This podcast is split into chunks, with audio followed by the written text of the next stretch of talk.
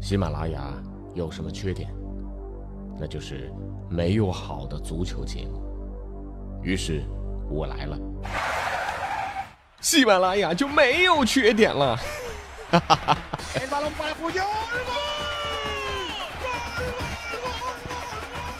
我是俊君，喜欢足球，听足球欢乐多。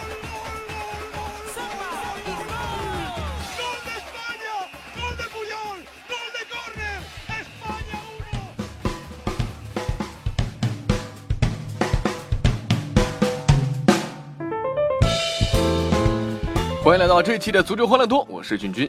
进入话题之前呢，君君先来给大家普及一下现在的国际形势啊。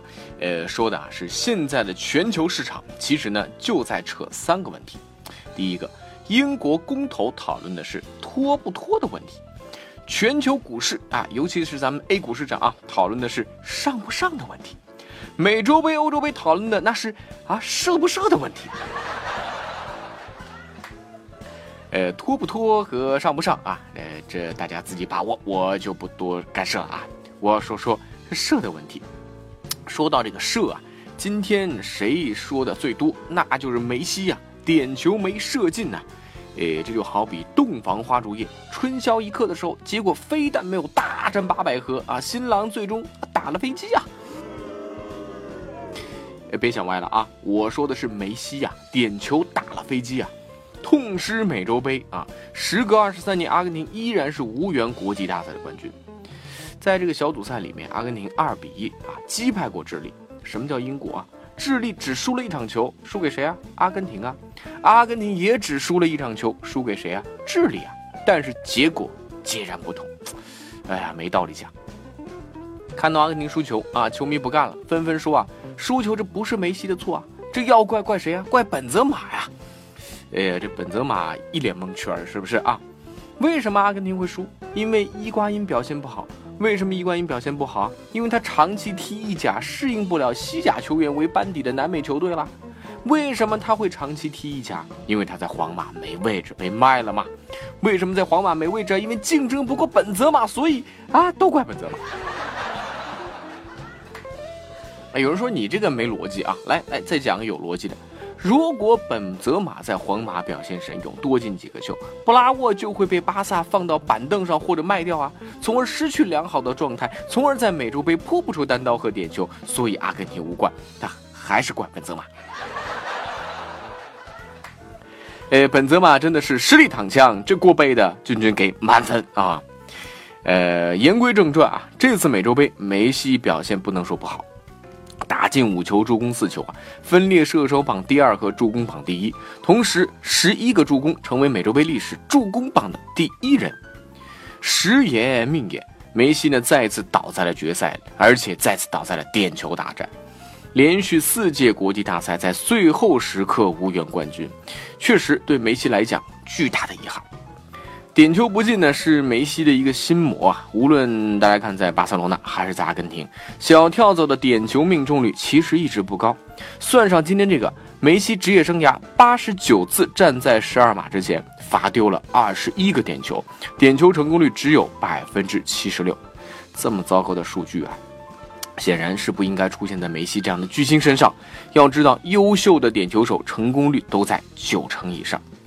那句话怎么说来着？梅西踢球像乔丹，罚球啊，他像小乔丹啊。所以说，第一个代表阿根廷出战踢点球的梅西射失，他不是偶然的。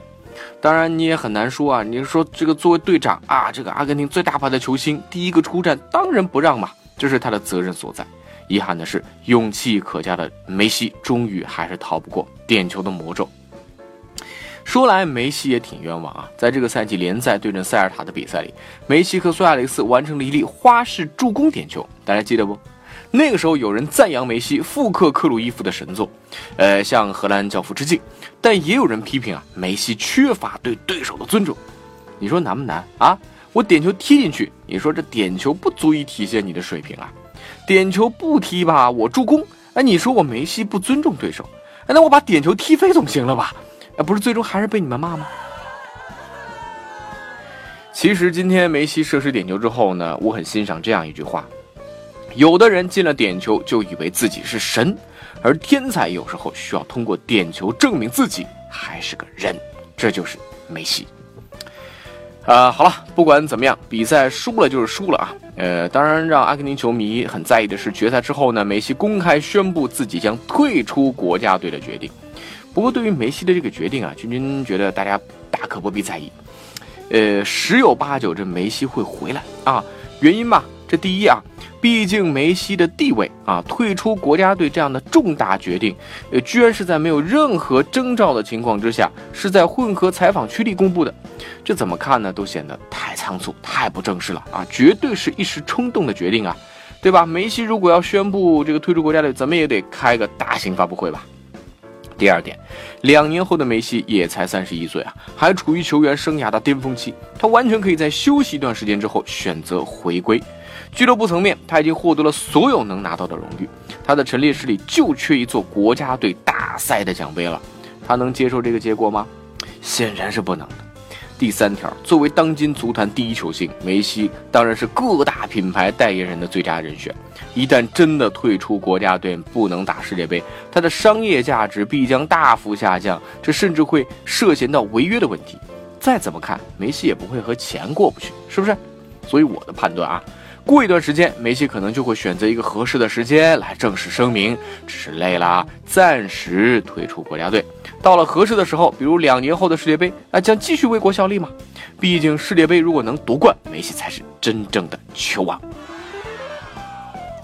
好了，这除了美洲杯啊，当然还有欧洲杯啊。今天说的这射不射的情况呢，在葡萄牙对阵克罗地亚的比赛里呢，还真的得到了验证。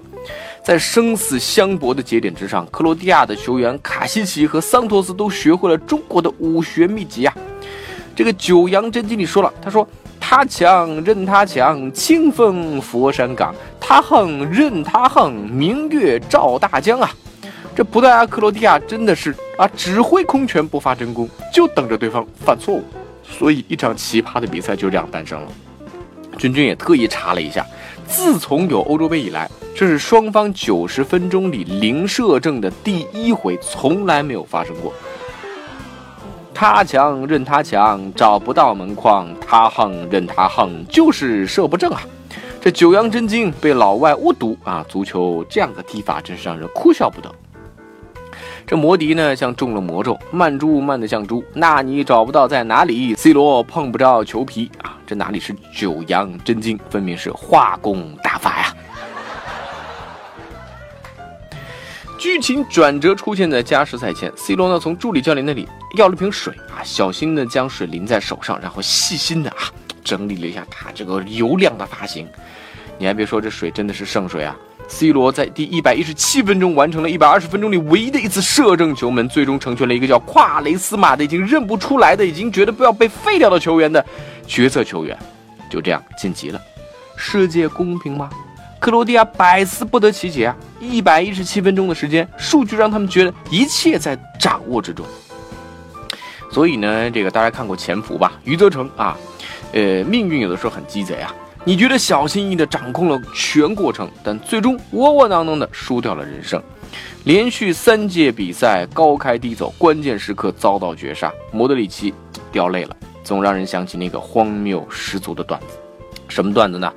这靶场上啊，一个没准心的操哥，每打完一枪都会爆出个粗口啊，这妈的又打偏了。三番五次之后，旁边的神父听不下去了，忍不住开口劝诫。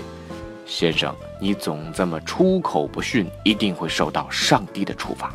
这草哥才不理你呢！突然间，上空响起晴天霹雳，草哥惊慌失措。一道闪电过后，却是神父轰然倒地。这时，天边传来上帝苍凉的声音：“妈的，又打偏了。”这沙奇里惊世的倒挂金钩没能让瑞士更进一步，贝尔鬼使神差一记传中造就了北爱尔兰的乌龙。上帝打偏的事儿每天都有，信不信邪由不得自己。C 罗抹了抹头上的水，将莫德里奇揽入怀中。葡萄牙九十分钟里四场没赢球，照样挺进八强。足球就是这样，有时候没地方讲理，但这也是魅力啊。比赛依然会精彩，生活依然要继续。感谢收听本期足球欢乐多，我是君君。